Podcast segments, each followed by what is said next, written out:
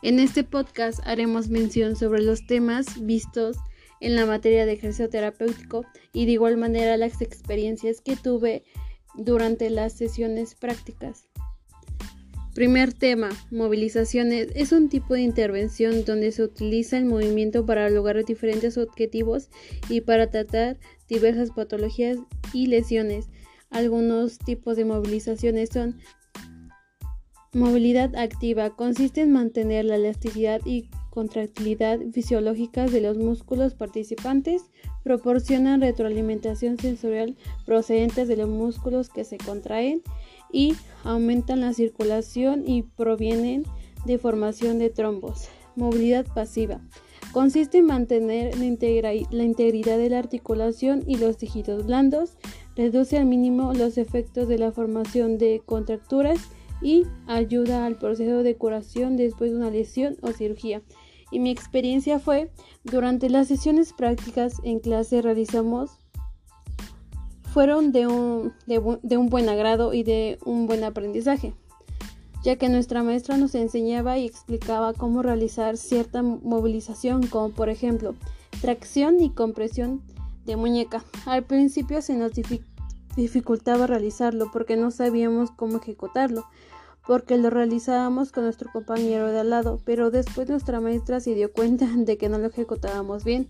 Posteriormente nos los volvió a explicar y de, y de igual manera nos enseñó cómo tomar la muñeca y de cómo empezar a realizar cierta movilización. De igual manera, realizamos la movilización de tracción y compresión de hombro. Lo empezamos a hacer con un compañero varón con ayuda de dos compañeras. Realmente nos costó un poco ya que necesitábamos mayor fuerza para ejecutarlo.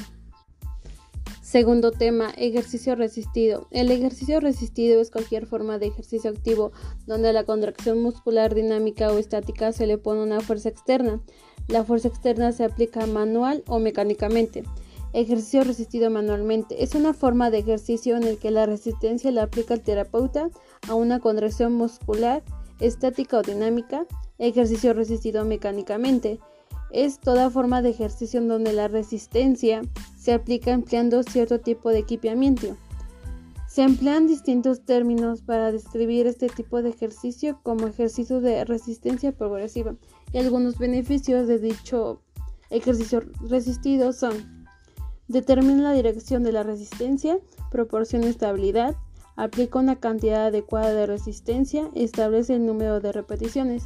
Y mi experiencia durante la sesión práctica fue, fue una sesión práctica inesperada pero divertida y de igual manera e interesante.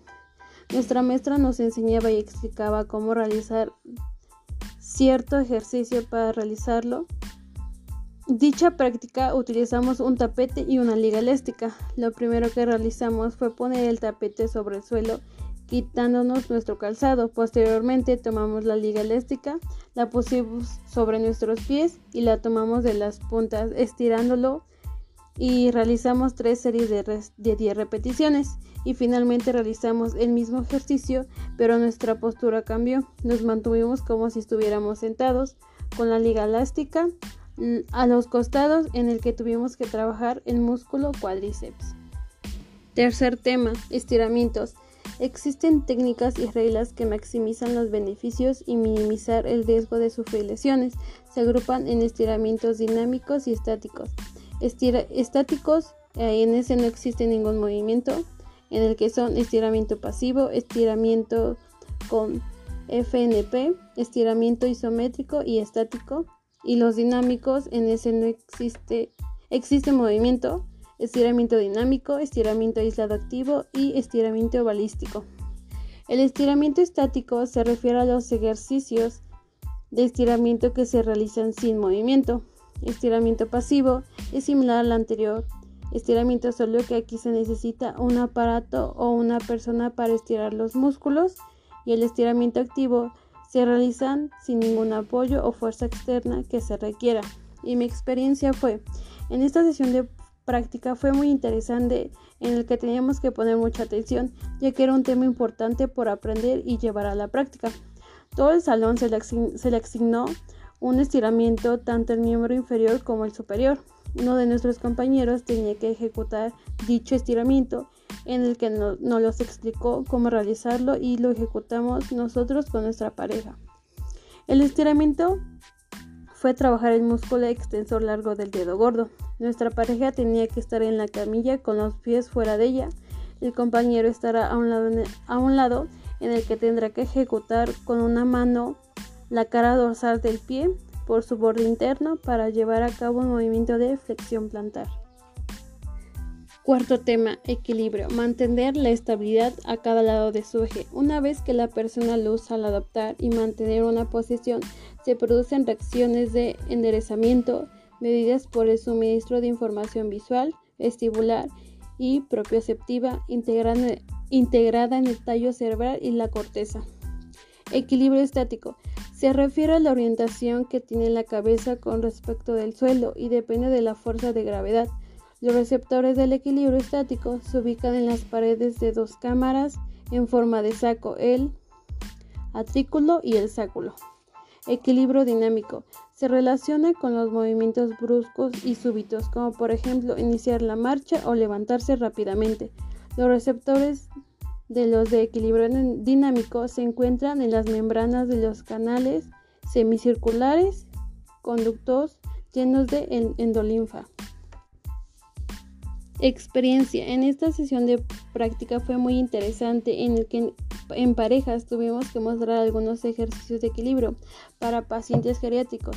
Tuvimos que tener un buen lenguaje y una buena manera para explicarles a los jóvenes ancianos. Un ejercicio consistía en levantar el pie izquierdo y poner a los, a los brazos a los costados. Realizamos tres series de 10 repeticiones con un descanso de 5 segundos. Algunos de los pacientes geriátricos les costó un poco, ya que no podían mantener dicha postura, pero la mayoría lo pudieron lograr, a pesar de la gran edad que tenían dichos jóvenes ancianos.